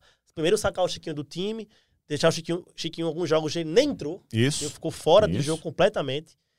Isso também foi um grande problema que o Felipe teve dentro do clube, tá? É, a gente sabe que o Chiquinho, por toda a história que tem no futebol, enfim, tá no Santa Cruz, já é um, já é um retorno dele ao o Santa Cruz. O Chiquinho de hoje é melhor do que o Chiquinho da passagem anterior. É, pô. o Chiquinho tava muito abaixo no, no, ano passado. E aí, é bom que se diga, óbvio, que o Chiquinho não vinha jogando tão bem como já jogou na primeira passagem dele, por exemplo, no Santa Cruz, que já é a terceira sim, passagem. Sim, sim, sim. É bom que se reconheça isso, mas foi um problema pro Felipe Conceição também. Chiquinho foi um dos caras que ficou meio assim com o Felipe, né? Um dos caras meio que que ficou com o pé atrás com ele, que não tinham as melhores relações do mundo, muito pelo contrário. É, por estar nessa situação, sem jogar, no banco, sem entrar, o Chiquinho ameaçou ir embora do Santa Cruz durante a Série D. É, e foi um problema que o, que o Felipe teve também, além de todos eles que ele teve, Chiquinho foi também um desses problemas. Hoje, o entendimento que se tem da comissão técnica que ficou, porque o Felipe veio sozinho, né? O Felipe, não veio, Felipe veio sem auxiliar técnico, uhum. sem ninguém. O Felipe veio sozinho, o Felipe foi embora e a comissão permanece a mesma que a, a, a comissão técnica do Santa Cruz. A comissão tem o entendimento de que o Chiquinho tem que jogar. Tem que jogar. Claro tem que, que, jogar. tem que jogar. E aí eu até coloquei isso no Twitter ontem, Cabral. Eu não sei o que vai acontecer com o Santa Cruz, se o Santa Cruz vai se classificar, se vai conseguir subir. Hoje, dia 11, a, o, o que eu tenho de apuração e de certeza é que domingo Chiquinho joga. Tem que domingo jogar. Chiquinho joga. Tem que jogar. Domingo Chiquinho joga. E aí, sabe, Daniel, Marjorie, é... o Santa pode tomar um 4x0 domingo com o Chiquinho em campo. É, é, do futebol. Sim. Sabe, o Santa poderia subir com o Felipe Conceição. Poderia subir com o Felipe Conceição. O Santa poderia subir com o Ranielli. Uhum. O Santa poderia ter subido ano passado com o Martelotti. Ou com o Leston. A, a questão não é essa. Não é, a gente não está dizendo aqui que Chiquinho entrando, o Santa vai ser outro time. Não é isso. É só que o campo fala. E o que o campo dizia é que Chiquinho não pode ser reserva desse time. É simples assim. Sim, Chiquinho pode jogar mal no próximo domingo, o Santa pode perder o jogo. A gente não está tentando prever o futuro. Sim. A gente está apenas passando o que a gente vê do passado. É, é, é, o que a gente tem. A gente não tem como adivinhar o futuro, mas a gente tem informações do passado e a gente vai criando é, argumentos claro, e né? criando contextos em relação a isso. Criando conceitos sobre isso. E o conceito, para mim, é muito claro que Chiquinho tinha que jogar. Como para mim também é muito claro que ele insistiu muito com Marcos Vinícius, que Ian era titular na zaga com o Guedes, que Natson não podia ser titular como ele era, uhum. sabe? Ele podia ser um cara útil de entrar, de, sabe, de, de, estar compondo o elenco, mas não titular absoluto como era. De repente, Galego poderia ter jogado mais como centroavante. Sim. O jogo de ontem era, era jogo para Iago, Lucas e Galego, e não para Milen. Então, assim, é, é uma questão de, de, de, é uma questão de opinião, é uma questão de discordâncias, mas aí quando você vai vendo, são muitas. É. São, a gente não está aqui só discutindo Chiquinho. A gente está discutindo várias posições, além do entendimento coletivo. Teve, eu me lembro que a gente fez uma, uma participação aqui no Globo Esporte e a gente falou sobre a quantidade de gols que o Santa estava tomando, que era um número baixo. E a gente falou sobre esse aspecto e eu apontei que houve um, uma melhora coletiva em relação ao que vinha acontecendo antes de começar a Série C, mas que mesmo com essa melhora, a gente não poderia tirar da equação Michael. Então, se não fosse Michael, com toda a melhora que teve, o Santa teria perdido muito mais pontos. Porque apesar daquela falha que ele teve no jogo que foi expulso, Isso. mas qual foi o jogo, você lembra, não? Foi contra o... É, a, cabeça tá ficando meio Souza, ruim. Souza, Souza né? Acho que foi contra o Souza que ele foi expulso. Foi, foi esse aqui, ó. Eu tô sem óculos. Foi Souza. Aqui, Souza. É, pronto. É, foi 2x1 um pro Souza, que ele falhou no gol. Ele foi expulso. Mas pega o começo. E ó, todo o ano dele foi muito bom. Mas Sim. pega o começo da Série C, da Série D dele, e vê quantos, quantos pontos ele deu pro Santa. O jogo que a gente falou aqui do, do Globo. Se não fosse ele, será que o Santa Cruz teria conseguido vencer por 3x0?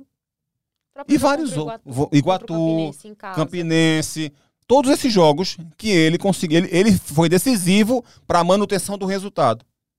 Várias vezes. Então, mesmo com a melhora do Santa, ainda assim havia uma dependência muito grande do seu goleiro. O, o jogo que ele não jogou, eu não vou falar que foi falha não do Geazi não, aquele gol de fora da área não. Mas sabe aquele gol que eu fiquei com a impressão que fosse Michel ele pegava? Era uma bola defensável. Então... Eu, eu, não vou dizer que não foi um frangueiro, óbvio que não foi um frangueiro. Mas se é Michael eu acho que ele pegava. Sabe? Então, assim, você não pode ser dependente a vida inteira para ficar pontuando do teu goleiro, pô. Você, tá, você não tá vendo, não, que você está precisando dele para pontuar o tempo inteiro. Ele faz parte da equipe, ele precisa ser importante, ele vai fazer a diferença em alguns jogos, mas ele não pode fazer a diferença todo jogo. Porque se ele fizer a diferença todo jogo, alguma coisa está errada na equipe. Você precisa enxergar isso. Né? E assim, eu, eu, eu não percebia inquietação no Felipe Conceição. Sabe, porque eu poderia estar aqui, ó o Santa estava rendendo, estava muito mal. Mas pelo menos eu enxergava um Felipe Conceição tentando um 4-4-2, tentando mudança de posicionamento de fulano, insistindo, tentando encontrar uma solução para Chiquinho jogar, jogou com três volantes para Chiquinho jogar, jogou com três zagueiros para Chiquinho jogar. Sabe? Alguém viu isso? Alguém viu ele tentar alguma coisa nesse sentido, alguma inquietação dele em relação à equipe? Eu não consegui enxergar. Uma outra coisa, Cabral, que Daniel mencionou é que ah, ele teve tempo para treinar. Nas coletivas eu percebi também uma um certo uso, ele usava a favor. O tempo a favor e o tempo contra. É, teve, ele passou 11 dias, eu não lembro o intervalo entre os jogos. Ele passou 11 dias e aí ele falou no jogo assim: não, a gente agora vai ter 11 dias para treinar. E aí vai ser bom porque a gente vai poder dar uma folga maior. O próprio Michel falou assim: não, o treinador que dá folga é porque ele confia no grupo. Tá tudo bem até então. Então, ah, vai dar uma folga maior e aí a gente vai conseguir relaxar, amenizar a parte mental e voltar concentrado. Quando voltou dessa folga de uns dias, o time jogou pior, do que os outros jogos. Hum. E aí ele quer que ele na coletiva antes antes dos 11 dias. Não, vai ser bom esse tempo para treinar. Na coletiva depois dos 11 dias. É, a gente passou muito tempo afastado, 11 dias sem jogar, a gente acaba perdendo entrosamento, então porra. Dá pra decidir? Os, os 11 dias. É bom é ou é ruim? ou é ruim é. pra você? É. Então, isso era uma coisa que me incomodava. Porque uhum. assim, não, a gente, 11 dias, mas a gente não aproveitou como deveria. Uhum. Acho que talvez reconhecer uhum. que faltou alguma coisa. Ou que não foi um dia bom. acho que você, assim, ah, falhou individualmente, tudo bem, acontece. Mas uhum. nosso grupo como coletivo, mas não. Você o tempo todo contemporizando, assim. Ah, mas o time foi aguerrido. É. Há 11 dias a gente perdeu o entrosamento. Então, vocês treinaram você, o quê? Você não via, né, Mas explicação técnica sobre o jogo. Não tinha. É, não, a, a, nossa transição defensiva hoje não funcionou. A, levando bola nas costas o tempo inteiro, como ficou levando contra o Nacional de Patos. E ele, não, ele próprio não conseguiu corrigir aquela bola em cima do Juan e de cima do Ítalo o tempo inteiro. E o Nacional pelo lado esquerdo. Tome ataque, tome ataque, tome e... ataque. Santa Cruz não conseguia resolver aquilo. Nem isso ele chegou a citar, assim, no Aí, jogo, sabe? Além de você não justificar os erros que acontecem em campo, você não muda pro próximo jogo. Uhum. Então, passa a impressão de que não tá fazendo a leitura do jogo mesmo. Porque, é. assim, se você nem justifica e você não corrige, então você não tá vendo o que tá acontecendo. Então, o problema sou eu que é tô isso. vendo demais, o problema é, é a gente que tá é. botando defeito, é. mas não no time dele que tá perfeito. Porque tá sempre aguerrido, sempre lutando até o final. Isso é o mínimo que o jogador tem que fazer. É, é ficar os 90 minutos lutando até o final. Não vai sair da partida. Mas o que se espera é que corrijam-se as falhas durante o jogo para evitar um resultado negativo, como a sequência ruim. Outra coisa que me incomodou também em coletiva, é, Santa Cruz estava três jogos sem vencer. E aí é dado. É o, foi o, agora quatro, né? Uhum. É o pior recorde do Santa Cruz na divisão. E ele, só que quando estava em três jogos, estava ainda no G4. Ele, não, não é o pior recorde, porque ainda estamos em, na segunda posição. Não, caramba, você está na segunda posição pela gordura que você somou Isso. em cima do globo. Isso. Mas você não pode negar que esse é o recorte. Você não vence a três jogos. Não uhum. tem, você não tem como, como É, é um fato, isso. é um fato. É um é. fato. Não, você pode é justificar é o porquê está acontecendo, mas ah, você não tem como. ausência de Michael, é, isso, por exemplo, isso. tive ausência. Não dá para distorcer de... os fatos, é, né? Mas é fato, é o pior. Não tem como você. Se bem que a gente vive na a gente vive na era da pós-verdade, né? Então Agora, é uma coisa que eu acho importante, e aí a gente pode aqui começar a mudar o assunto, pelo seguinte. Eu, como já deixei bem claro aqui, discordei de muitas coisas do Felipe Conceição, eu discordei de muitas coisas do Raniel Ribeiro, eu discordei de muitas coisas do, Martole, do Martelotti, eu discordei de muita coisa do Leston, mas para mim nenhum deles é o principal culpado, para mim nenhum deles é, a gente pode apontar como a situação que o Santa vive hoje é por conta do trabalho de fulano de tal. De jeito nenhum. De jeito nenhum. É, eu acho que é, eles acabaram sendo até mais vítimas do que propriamente causadores de um problema no Santa. E por que eu digo isso? Porque eu tenho certeza que os quatro vieram para o Santa na esperança de, e pensando o seguinte: pô, estou indo para um, um clube gigantesco. É... Pega o currículo do, do Leston, pega o currículo do, do próprio Martelotti, pega o currículo do Ranielli e vê o que significa o Santa Cruz na, no currículo desses caras. É, o próprio Felipe Conceição, não pelo currículo, porque ele já né, tava no, pegou o Bragantino numa Série A, jogou no, é, foi técnico do Cruzeiro, foi técnico do América Mineiro numa, numa, grande Série B que ele fez e tal. Então, o, o Santa tem impacto? Tem. Mas olha os últimos anos e a chance que ele teve vindo para o Santa. Então, é, estuda o cenário e o contexto em que ele chegou na carreira dele, que ele chegou no Santa. Mas aí, o cara chega no Santa e encontra um clube devorador de trabalho. Devorador de trabalho. Você pode. É, quem, quem, quem, quem gosta do Leston, quem gosta do Martelotti, quem gosta do Raniel, quem gosta do Felipe Conceição, tem todo o direito de dizer que eles não deram certo e que talvez nenhum treinador que o Santa tenha capacidade de contratar hoje conseguisse dar certo de fato. E quando eu digo dar certo de fato, eu estou dizendo o seguinte: como eu falei anteriormente, qualquer um dos quatro poderia fazer o Santa Cruz ter subido de divisão. O futebol permite isso. O Rômulo está assumindo agora interinamente. Se ninguém quiser vir para o Santa, o Rômulo pode fazer o Santa Cruz subir de divisão. E, eu não, e isso não necessariamente vai ser dar certo de fato. Dar certo de fato é você perceber que não só o time, mas o clube está crescendo através do futebol jogado por essa equipe. Você não enxerga isso no Santa e você não, eu não consigo enxergar hoje possibilidade disso acontecer no Santa atualmente. Não consigo. Porque acho que Leston, que Martelotti, que Felipe Conceição e Ranielli são técnicos da mesma prateleira do futebol. Eu posso gostar mais de um, Major pode gostar mais do outro, Daniel pode gostar mais do outro. Questão pessoal, questão específica, não, eu gosto de uma equipe que joga mais assim, o Daniel gosta de uma equipe que joga mais assado, a Marjorie gosta de um time que joga entre esse meio termo. Você que está ouvindo a gente aqui pode ter suas ideias. Não, acho que o Martelotti era melhor, porque aí tem um pouco do saudosismo, da história do Martelotti. Não, eu acho que Leston é melhor porque ele tem melhores ideias, ele fala melhor na, na, na coletiva, ele enxerga melhor o jogo. Não, acho que o Raniel era melhor porque ele é mais promissor. Não, o Felipe Conceição é melhor porque tem um currículo mais, mais pesado. Você pode escolher quem você quiser. mas nenhum deles é verdadeiramente muito melhor do que o outro. Nenhum deles. E nenhum que o Santa possa contratar hoje é melhor. Nenhum. É... Por que, o que é que eu estou fazendo esse preâmbulo?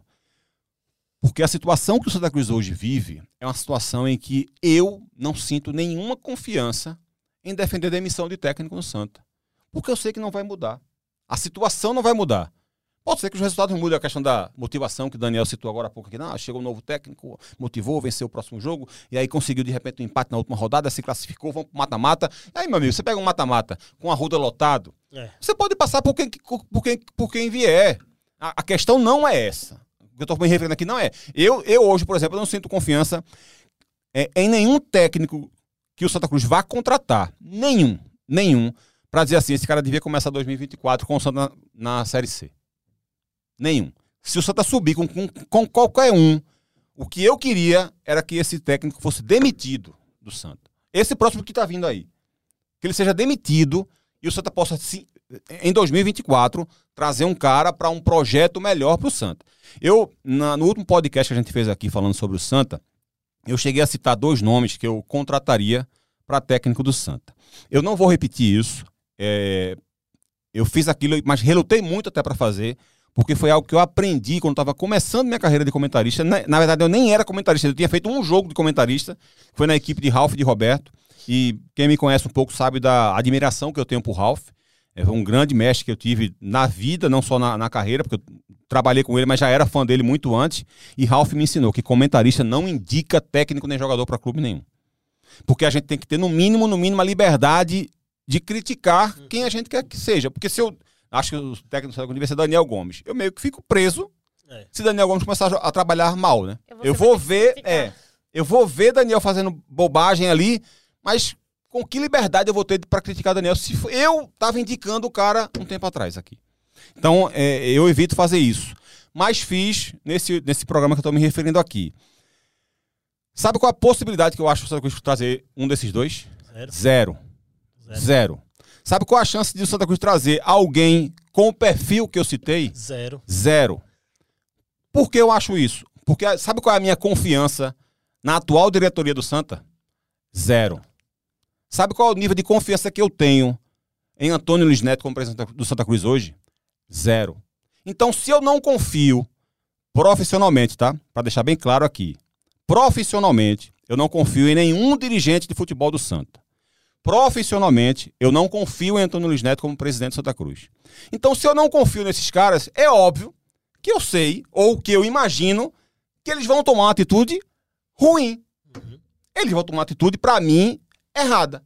Eles vão trazer um cara que, na minha concepção, não tem capacidade para ser técnico do Santa na Série C em 2024. Se o Santa subir de divisão com esse cara que vier. Então, é, para mim, o Santa está recomeçando o seu ciclo de erro. Uma das primeiras frases que a Marjorie trouxe aqui, ela é muito emblemática. O Raniel foi demitido faltando três rodadas para terminar o Pernambucano. Aí começa um novo ciclo e Felipe Conceição é demitido faltando duas rodadas para terminar a primeira fase do, da, da Série D. D. Então, isso, é, isso, isso é, é algo curioso, é uma coincidência que diz muito sobre o que é o Santa de 2023 o que foi o Santa 2022 e o que foi o Santa 2021. Pelo menos nesses últimos três anos, um Santa muito, muito, muito mal pensado, muito mal administrado, com ideias rasíssimas sobre futebol, rasíssimas sobre futebol nesses últimos três anos, com péssimas soluções, com pessoas completamente despreparadas para estarem onde estão. O cara que mais entende de futebol, do jogo jogado na direção do Santa Cruz, chama-se Zé Teodoro. Porque ele foi técnico de futebol. Então é óbvio que numa conversa de bar entre ele e Rogério, Rogério tem que ficar calado ouvindo o Zé Teodoro falar. Porque é óbvio que Rogério é infinitamente mais raso do que pode ser Zé Teodoro. Pô. Zé Teodoro tem história, foi um jogador de futebol, foi técnico. Sandro, que eu acho hoje um diretor de futebol fraquíssimo, especialmente pelo que ele falou em relação à análise de desempenho. Isso, para mim, diz muito sobre o que é um diretor de futebol atualmente. É, é um cara que pode falar muito mais sobre futebol do que o Rogério. Uhum. Óbvio, ele foi jogador, chegou a ser treinador, então ele tem, ele, tem, ele tem até um conhecimento mínimo sobre o jogo de futebol. Mas não é só isso que faz uma, uma, uma, uma direção de futebol encorpar e fazer um bom trabalho. Não é só isso. Não é só ver o jogo. Não é, não é só o cara assim, é, eu tô vendo eu tô enxergando aqui que fulano de tal tá jogando bem. Eu tô enxergando aqui que tá no 4-3-3 e que ele tá variando para um 4-4-2. Isso não é ser diretor de futebol. Você tem uma boa visão de jogo, parabéns para você. Mas isso não te dá capacidade para ser diretor de futebol. E eu não acho que nenhum dirigente do Santa hoje tenha capacidade para estar onde está. Nem mesmo Zé Teodoro que é o cara que eu julgo pela, pelo histórico dele, de saber, de ter essa leitura do jogo. O Zé Teodoro é capaz de estar na cabine de imprensa, lá na cabine da, da, da diretoria, olhar para o campo e dizer assim: porra, Felipe Conceição errou nessa, nessa alteração. Ou esse cara tá jogando mal e Felipe Conceição não tira. Ele é capaz de fazer isso com a boa visão do jogo que ele tem. Mas isso não dá a ele a propriedade para ser diretor. Porque não dá a ele e não dá a nenhum outro dirigente do Santa Cruz hoje. Eu tenho confiança zero nas decisões que serão tomadas pela direção de futebol do Santa. Por isso, a minha esperança de mudança no Santa com essa atual diretoria é zero também. O Santa vai depender muito mais de uma sorte com essas pessoas que estão lá. Vai depender muito mais de alguma sorte, de algum acaso, de achar uma solução. É, sabe aquele chute que você dá olhando para um lado e acerta no outro? Vai ter que ser assim para o Santa ter um mínimo de competitividade. Porque se depender, na minha avaliação, de competência, não vai chegar, Daniel. É, se existe é, sorte, assim, se existe aqui esse fator, esse fator sorte, o mata-mata permite isso. Sim. De uma série D permite sim, isso. Sim. Se fosse uma competição de pontos corridos, a análise sobre um futuro do Santa Cruz na competição seria completamente diferente. Que é uma outra forma de jogo, outra forma de, de campeonato, outro tipo de elenco que você tem que ter. E, e outra Mas... coisa, viu, Daniel? Porque assim, é, a evolução que eu queria ver no Santa não é só propriamente nas ideias do técnico, não. Sim. Sabe? É na forma como o futebol é tratado Sim. também. Sabe? É, é, é, a forma como você vai valorizar a análise de desempenho, como você vai valorizar a tua comissão técnica do sub-20, como você vai valorizar os teus médicos, os teus preparadores físicos, os teus, teus fisiologistas. O Santa Cruz não, não passa isso para ninguém. O Santa parece não ter essa preocupação em relação a nada disso. E hoje, para salvar esse ano e o ano que vem, né? Porque não sobe a chance de não ter calendário ano que vem é bem considerável. Tem que torcer muito para o Retro poder subir e essa vaga ficar aberta. É... Você vai agora para a competição com o mata-mata. Não tem tempo. Você tem o que mais? No máximo oito jogos para poder subir. No mínimo um jogo. Um jogo só. Um jogo de domingo. Um jogo de domingo uhum. pode ser determinante. É. Então não há mais tempo. Mas quem se colocou nessa situação de não ter mais tempo para pensar de maneira mais aprofundada foi o próprio clube. Isso. Então, é Direção isso que de futebol. pela frente agora. É. É, o, qual foi o último jogador da base do Santa que, de fato, de fato, rendeu um bom futebol? Foi Gilberto? Teve algum outro depois? Você lembra, Marjorie? Varley foi da base do Santa? Foi. Eu Varley foi. Varley é. foi. Passou menos tempo, né? Mas. É. Mas é, foi, foi bem. Tá bem é. Foi bem. Varley é. tá no Ceará hoje. É... Não, mas no Santa não, não, não teve grande desempenho. Tô não, no assim. Santa foi pouco tempo. Foi pouco tempo. É. Foi pouco tempo. Porque a, a, a, minha grande questão é essa. Como é que o Santa Cruz, que já foi um grande formador, que não, não percebe que a única solução para o Santa Cruz crescer é tendo essa visão, esse olhar para a base, não? O Santa hoje, hoje o Santa Cruz tem condição financeira de disputar no mercado com os clubes que ele disputa em campo.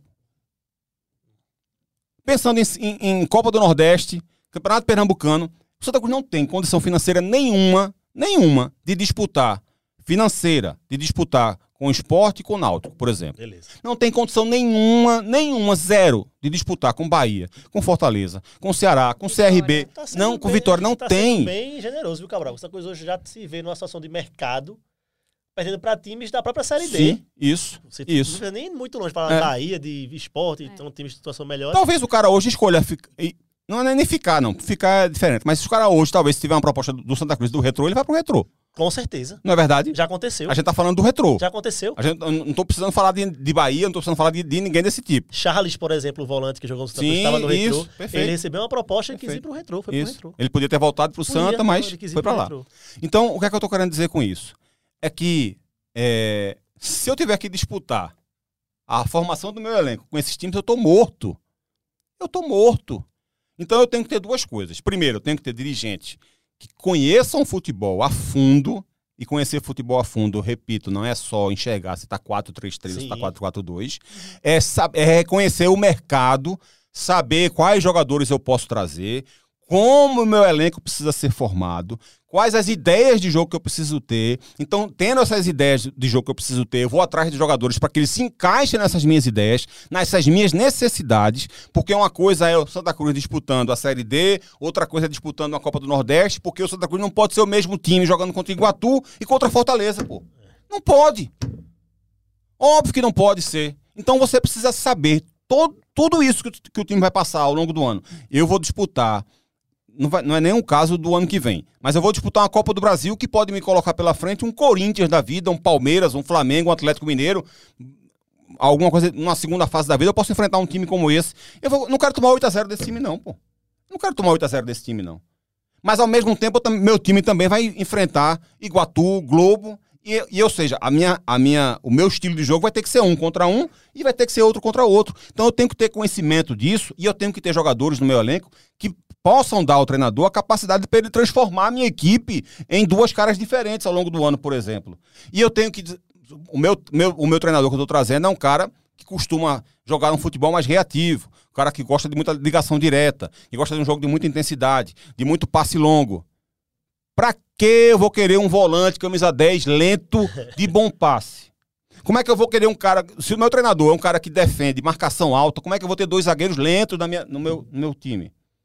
Como? Então é isso que eu estou me referindo. E sabe quanto tempo eu acho que a diretoria do Santa Cruz passa conversando sobre isso? Zero. Zero.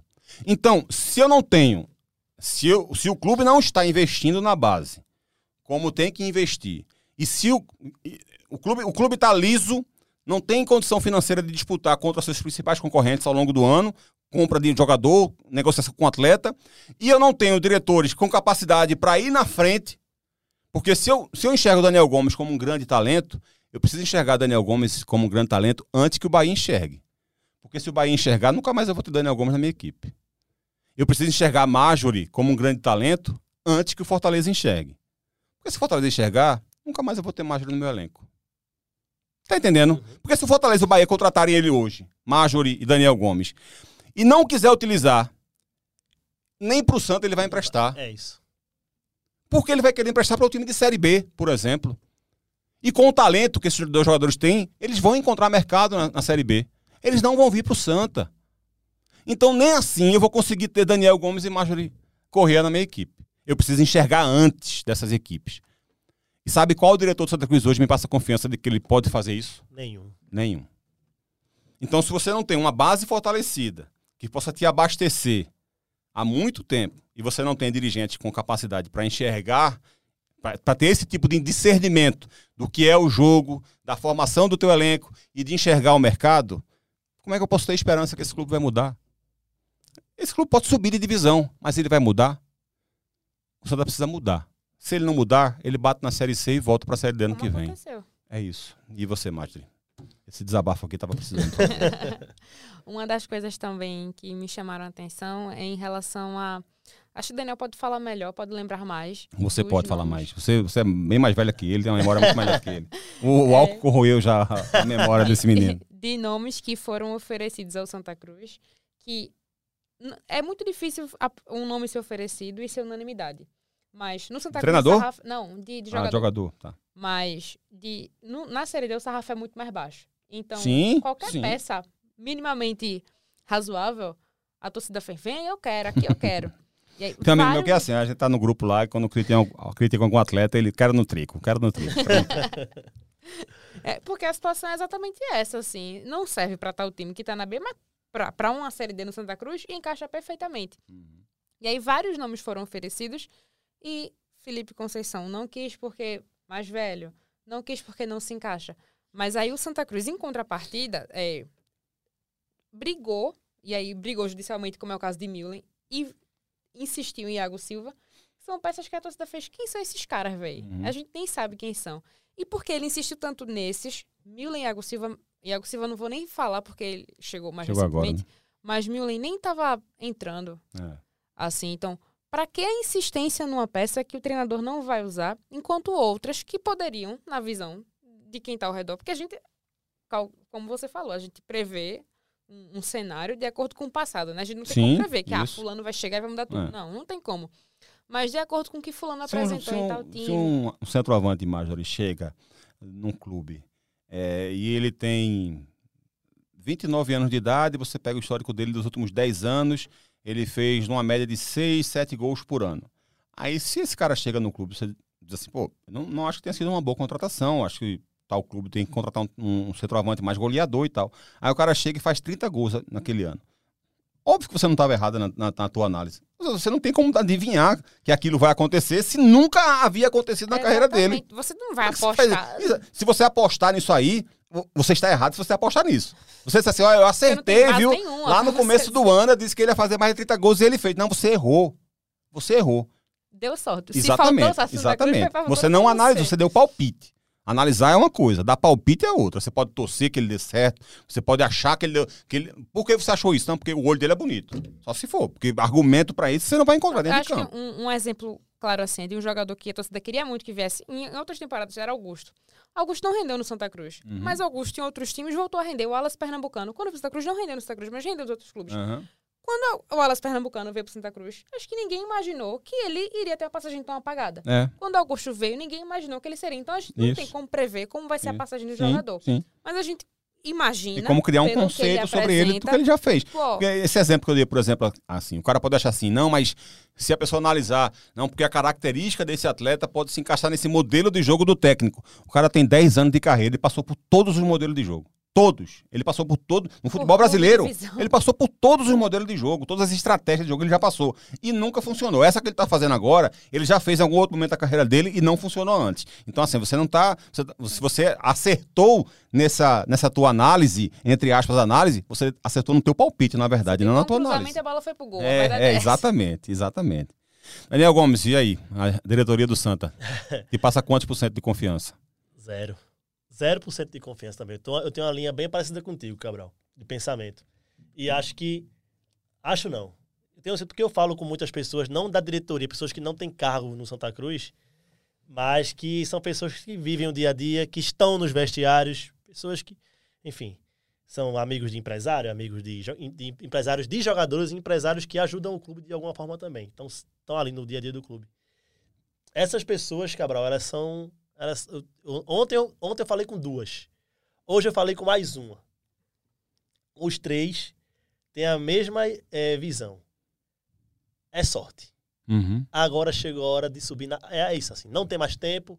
Chegamos no limite. Não tem mais como a gente pensar que um cara que vai chegar vai organizar o time taticamente. Aquela sorte que faltou naquele jogo é, pode ser que, que venha pode agora. Ser que venha agora, entendeu? o que, o que todo mundo, o que esses caras têm, eu não, eu não consegui falar sobre isso com quem realmente está no clube, com pessoas que estão no clube. Talvez elas tenham uma visão completamente diferente, que elas estão lá todos os dias. Os caras não estão lá todos os dias, mas estão de alguma forma no clube. É isso assim, chegou no momento que os caras falaram assim, velho, cara que vai chegar, a gente sabe que ele não vai ter tempo. A gente sabe que ele não vai conseguir dar um padrão tático à equipe. Ele pode melhorar a equipe um pouco, pode deixar a equipe mais defensivamente mais bem ajustada, ou ser um cara que joga um pouco mais solto ofensivamente, mas vai ser muito pouco. Vai ser muito pouco. Esse pouco pode ser o suficiente para a gente poder, gente poder classificar. E esse pouco pode ser o suficiente para gente poder subir, porque vamos para o mata-mata, vamos trocar chumbo agora no mata-mata. Pode acontecer.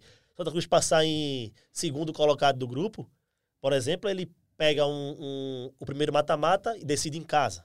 Vamos dizer que ele consiga passar. Ele passando, ele pode muito pegar um ferroviário, que hoje é a melhor campanha. Ano passado, Santa Cruz conseguiu tirar o time que tem a melhor campanha da Série D. O mata-mata te, te proporciona isso. Assim, o que se há de entendimento das pessoas que cercam o clube é que vai ter que ser na base da sorte. Vai ter que ser na base da sorte. É, eu acho o seguinte, é, como eu falei, eu não vou dar, não vou indicar nome nenhum, mas se eu tivesse que dar um conselho, inclusive, para a direção do Santa, seria é, é, buscar os técnicos que queiram fazer, que queiram dar padrão de jogo, como o Daniel Gomes falou aqui agora há pouco, e risquem da relação de vocês porque acho que o Santa Cruz não está em tempo de ter nenhum treinador que queira chegar aqui e padronizar a sua equipe e dar um, um, modelo de jogo à equipe confiável e sustentável. É, acho que esse momento é um momento para o Santa Cruz ir atrás de técnicos estrategistas. Sabe esse cara que pensa jogo a jogo, que sabe que o time dele precisa funcionar de uma forma numa partida e precisa funcionar de outra forma na outra partida, esse é o cara que consegue encontrar melhores soluções rápidas. Uhum. Esses caras que conseguem fazer trabalhos de tiro curto melhores. É isso, esses caras que conseguem fazer uma equipe. Às vezes é, o time deles nem, nem, nem conseguem fazer uma grande maratona, mas conseguem fazer uma grande é, prova de 100 metros, 100 metros, uma prova de 200 metros, que é o que o Santa Cruz está precisando agora. É então, é, não, é, não, não adianta o Santa Cruz hoje querer trazer um técnico aqui que consiga construir um modelo de jogo confiável, porque ele não vai ter nem tempo para isso. É, o ideal é que o cara chegue aqui e pense assim: não, esse jogo especificamente agora eu vou ter que me trancar aqui atrás. Eu vou jogar em velocidade, eu vou jogar com o Iago Silva e com o Lucas Silva e colocando os dois para correr atrás de, de, atacante. Pipico vai sair do jogo nessa partida aqui, vai ser galego, porque eu preciso de um ataque mais veloz, mais rápido.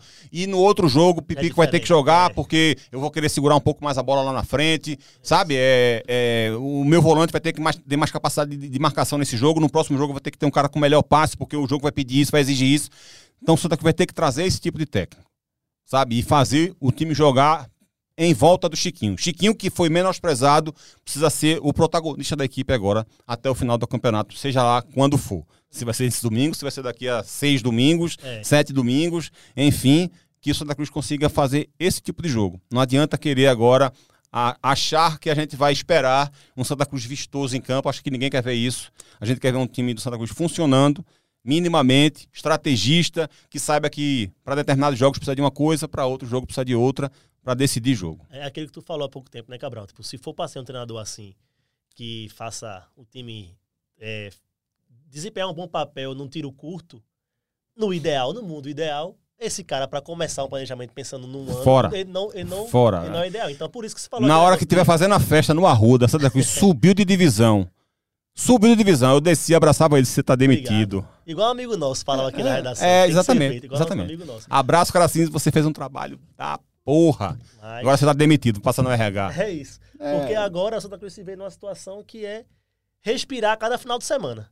Uhum, é. Ele joga esse final de semana, ele ganha mais uma semana. É. Aí ele vai na outra semana. Videogame, né? Que você é. vai passando de estágio, é né? isso, é isso. O Santa Cruz é. é isso. Porque se ele conseguir esse jogo contra o Potiguar, venceu, mas falta mais um. Agora, o mata-mata ele começou já pro Santa Cruz. Sim, sim. Ele começou agora. Começou. Porque agora é toda semana é, um jogo pra é poder isso, sobreviver. É isso. É isso. É exatamente isso. Mata -mata.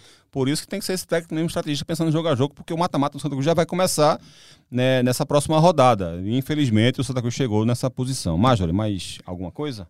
Ah, a gente ficou devendo só analisar os nomes que estão sendo falados aí, né? O Emerson Marinho é um técnico bem mais defensivo, sempre se atrapalhou na carreira, mais porque não conseguia encontrar soluções ofensivas é, para a equipe. Mas é um nome que não vem, tá acabando. Não vem, né? Não vem. Eu, eu, eu, já cheguei a acreditar muito no Emerson Maria, mas acho que ele meio que estagnou, ele não conseguiu dar, dar o, o upgrade que eu imaginava que ele pudesse fazer, porque eu, eu gostava muito de ver as equipes dele, eram sempre muito, muito organizadas, mas ele não conseguiu sair desse aspecto defensivo dele. O time dele sempre, sempre é muito chato de enfrentar o time dele, mas nem sempre você é incomodado também quando enfrenta essa equipe. O Wagner Lopes é um técnico que aqui no Brasil tem baixíssima popularidade, chegou a começar bem no Vitória, mas também não, não conseguiu andar mais profundamente, mas no Japão tem um conceito altíssimo, cara muito vitorioso lá, assim, né, ídolo, até porque foi um, foi um grande jogador da, lá da, da, da J-League e hoje como técnico também res, muito respeitado.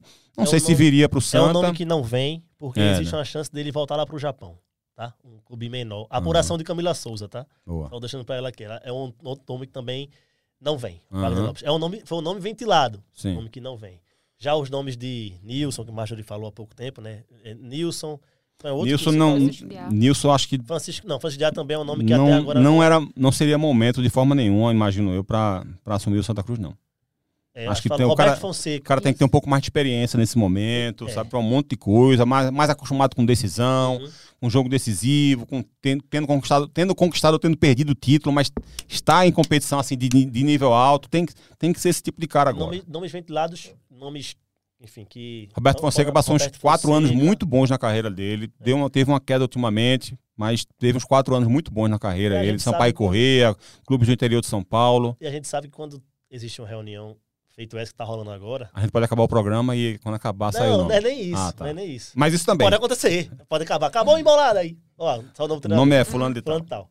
A gente sabe que numa reunião dessa é o seguinte, normalmente como é que acontece? Todo mundo lá se reunindo, vamos começar a ligar, cada um com o telefone na mão, ligando para apurar número mesmo. Quanto é que fulano ganha? Quanto é que fulano ganharia aqui? Ele toparia isso? Tá, vamos pra mesa. Então, nomes ventilados, que a gente fala na, na imprensa, é isso. São nomes que a diretoria ventila ali, pô, pode ser, liga pro empresário dele, liga pro procurador Aí, dele. passa é, de 50, né? Vê quanto é que ele ganha. E assim vai. E nomes ventilados na mesa de reunião. Você vai passar, trazer todos aí? Sério? Não, mas vou trazer esse, um. Esse homem é um monstro. Mas vou trazer. Com o microfone um... na mesa do. A apuração de Camila Souza também. Ó, a gente tá não, aqui fazendo um programa, eu tô direto com ela no WhatsApp, não sai do WhatsApp eu com quero, ela. Eu quero deixar claro aqui para as é. pessoas que a Camila ela é mutante. Ela é meio mulher e meio mosca. Então é por isso que ela sabe tanto da vida do Santa Cruz, tá? Um nomezinho que foi ventilado lá, mas que já, na mesma hora, já. Lisca. Lisca. A diretoria do Santa Cruz pensou em Lisca. E já. Enfim, né? É, a... Na mesa ali o negócio meu que já morreu por causa Não, mas, mas, mas, mas, veja, veja. É, é, seria coerente, né? Você, tá, você Não, estaria seria... colocando para fora um treinador que, que tem problema de relacionamento com o grupo e tá trazendo outro que continua o trabalho. E que custa no hum, mínimo, o dobro do que o Felipe. Isso aí é, são, sim, são números sim, reais. Sim, custa, ele custa no mínimo, o, o, que ele, o, que ele, o, o, mínimo que ele, que ele aceitaria é o dobro do que o Felipe ganhava. Uhum. Então, tá, tá descartado. Ok. Mais alguma, Marjorie? Mais alguma coisa que você queria falar também sobre as questões que a gente falou aqui da diretoria? Ficou alguma coisa para trás para você? Não, ficou não. Consegui desabafar bastante Boa. aqui também. Estávamos precisando, estávamos precisando. Agora esperar o que vem pela frente, né, Cabral? Quem vai ser esse nome? O que, é que ele tem pela frente de desafio, o que, é que ele pensa de futebol. Acho que é bom também, quando esse cara chegar, se é que vem alguém, ver a entrevista coletiva desse, o que, é que ele pensa desse grupo aí, porque tempo ele não vai ter. Né? Não. Tem que conhecer esse elenco bem. bem. É isso. Obrigado, Marjorie. Obrigada, viu, Cabral? Valeu. Quero estar em outros aqui.